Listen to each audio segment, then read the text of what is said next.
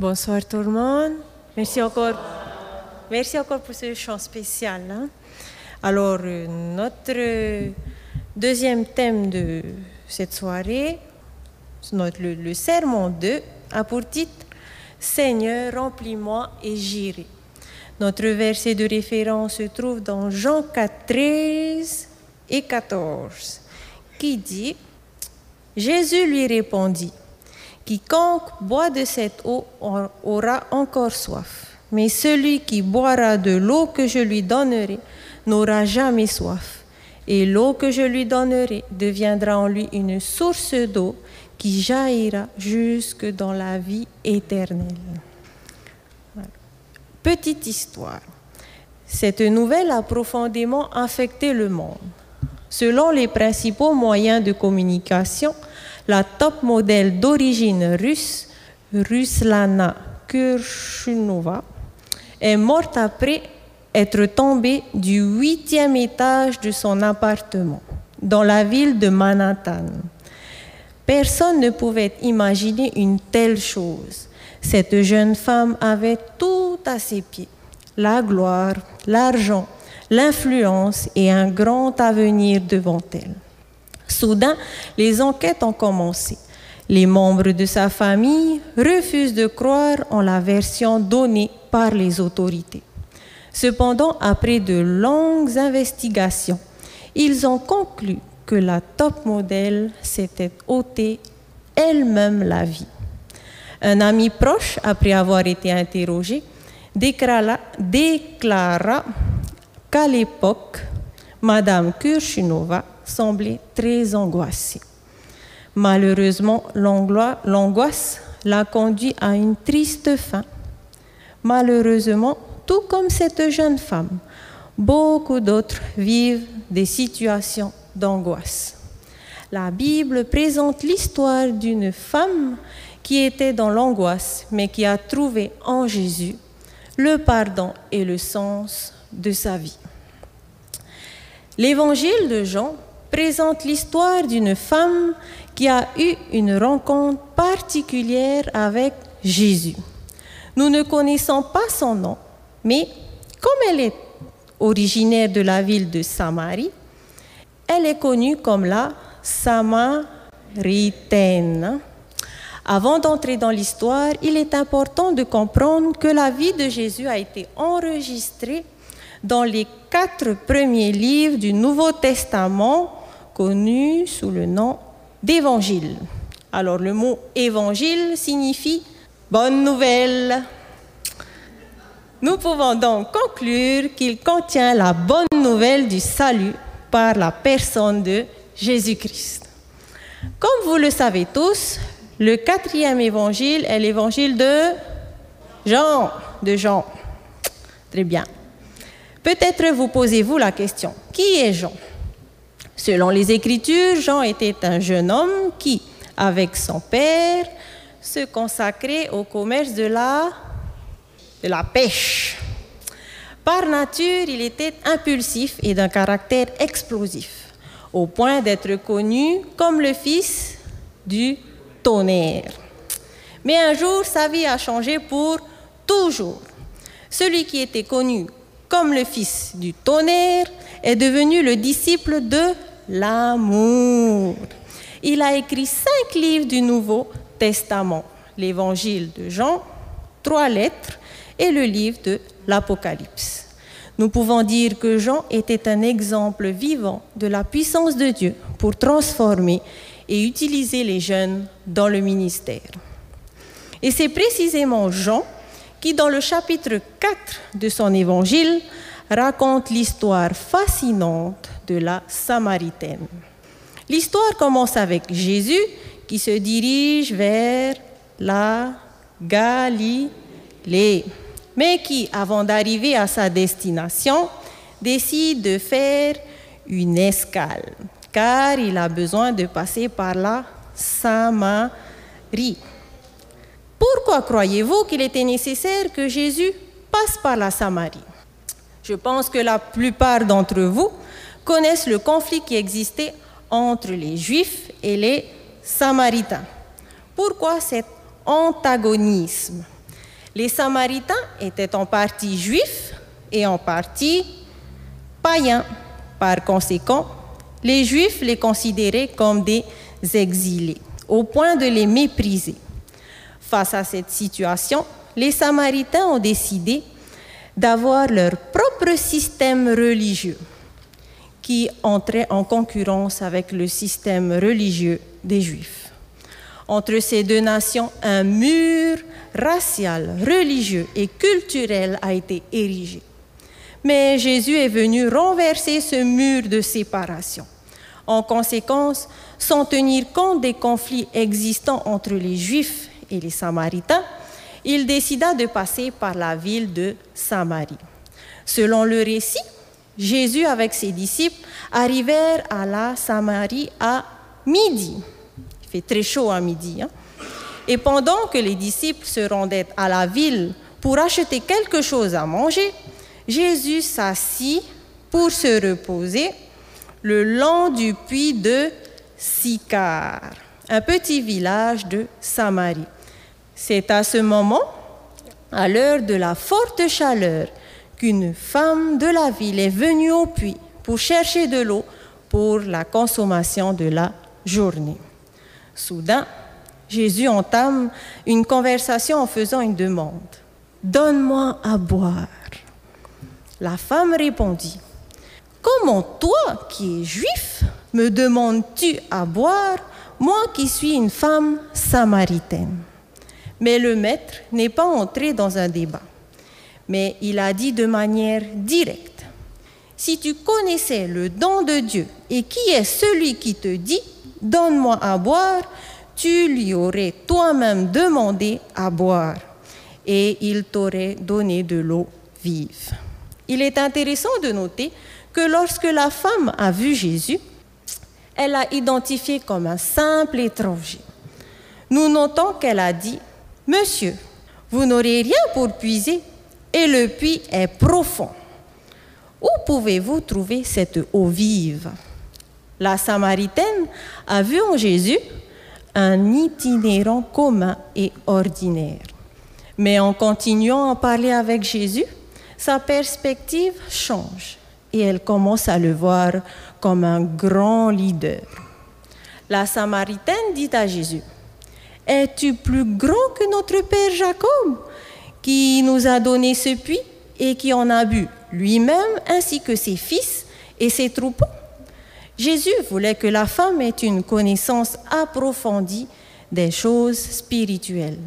C'est pour cette raison qu'il dit, Quiconque boit de cette eau aura encore soif, mais celui qui boira de l'eau que je lui donnerai n'aura jamais soif. Et l'eau que je lui donnerai deviendra en lui une source d'eau qui jaillira jusque dans la vie éternelle. Face à l'offre, la femme s'est exclamée, Seigneur, donne-moi cette eau afin que je n'ai plus soif et que je ne vienne plus puiser ici.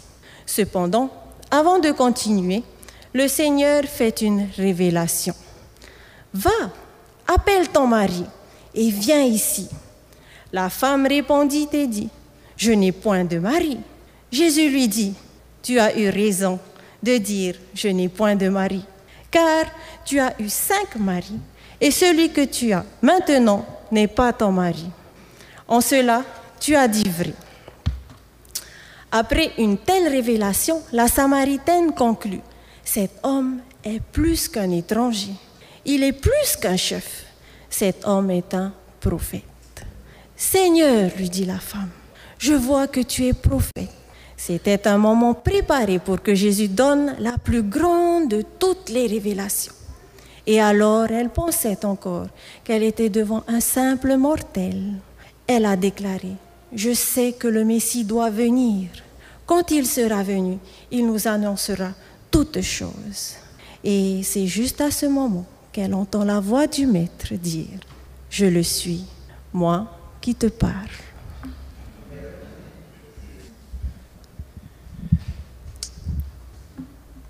Alors mes amis, Jésus-Christ s'est révélé à cette femme angoissée comme étant le Messie.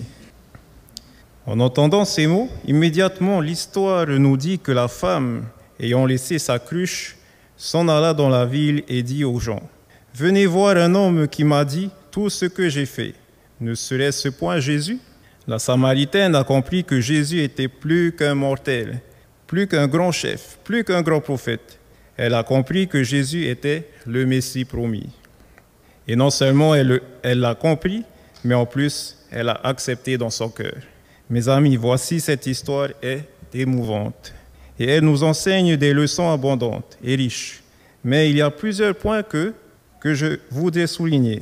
Donc tout d'abord, celui qui reconnaît qui est Jésus peuvent faire l'expérience de la transformation de leur vie. La Samaritaine a une rencontre personnelle avec Jésus-Christ. Et grâce à cette rencontre, sa vie a été transformée. Tous ceux qui ont une rencontre personnelle avec le Christ reconnaîtront un changement. Reconnaîtront un changement. La Samaritaine était en, détresse, triste, vide et sans espoir.